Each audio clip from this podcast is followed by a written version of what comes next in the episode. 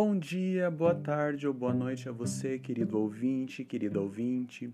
Eu sou o professor Caio Murilo Pereira, sou graduando em História pela Pontifícia Universidade Católica do Paraná e na série de podcasts desta semana nós iremos trabalhar alguns aspectos que são referentes à civilização do Egito Antigo, uma civilização que é totalmente milenar, fantástica, misteriosa e incrível para muitos historiadores, paleontólogos, arqueólogos e pesquisadores de uma forma geral.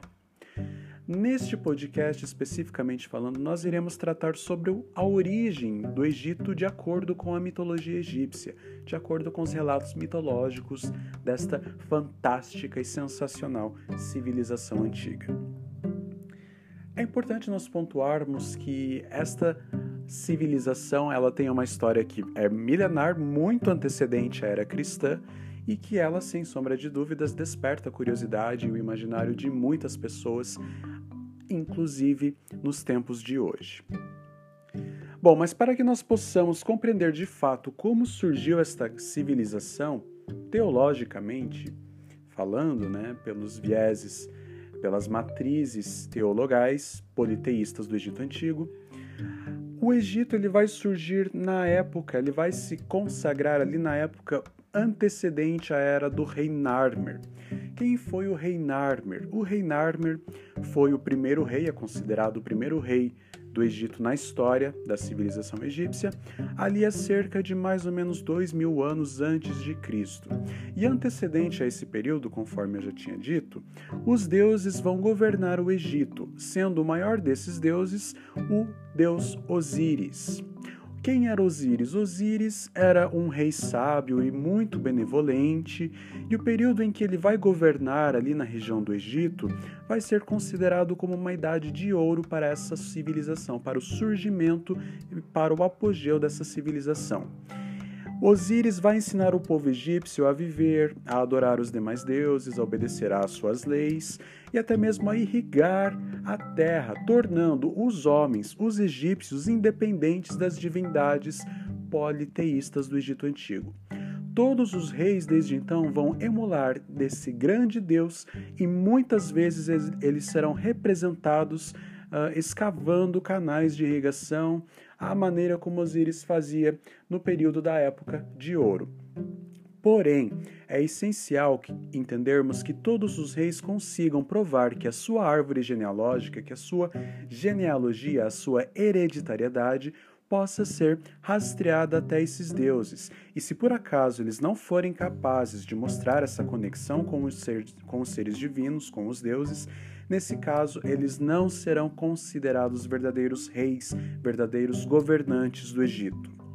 Nesse sentido, vão existir dez soberanos divinos antes que os reis mortais conquistassem o controle dessa civilização.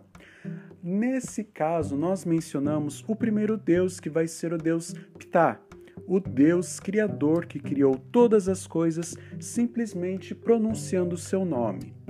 Depois nós teremos o Deus Ra, ou também conhecido como Deus Atum, que vai ser um pioneiro, o primeiro Deus criado por Ptah e vai ser o Deus do primeiro nascer do Sol, o Deus Sol, como ele será conhecido principalmente na civilização, ou melhor dizendo, na cidade de Uno, no norte do Egito.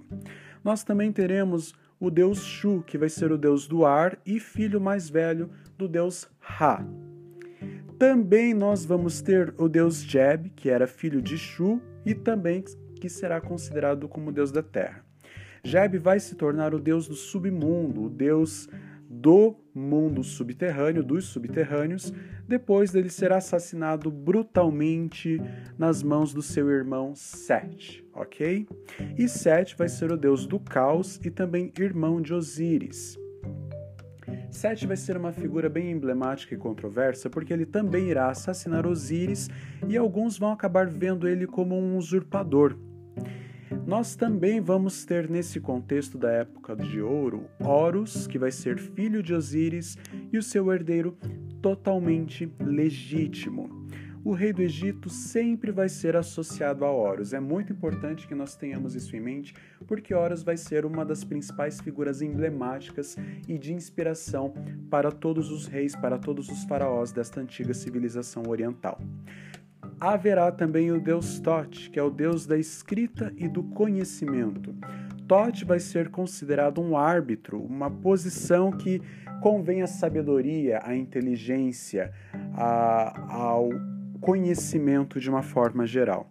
E depois do reinado de Tote, nós vamos ter também o governo do deus Horus, que em sua segunda encarnação vai se manifestar nesta civilização.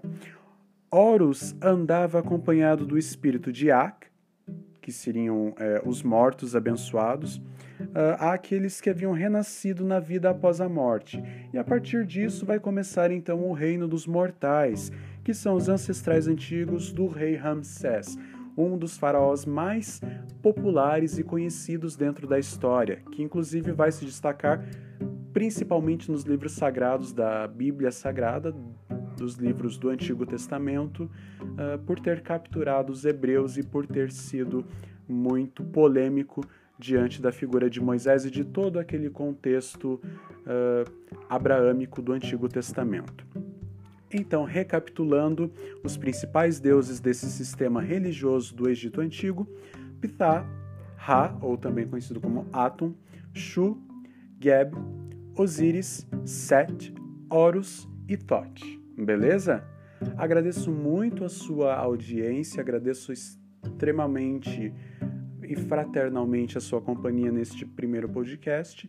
E na sequência, no próximo podcast da série desta semana, nós iremos tratar sobre a história do rei Narmer, do primeiro governante do Egito, até a edificação, a construção das primeiras pirâmides desta civilização.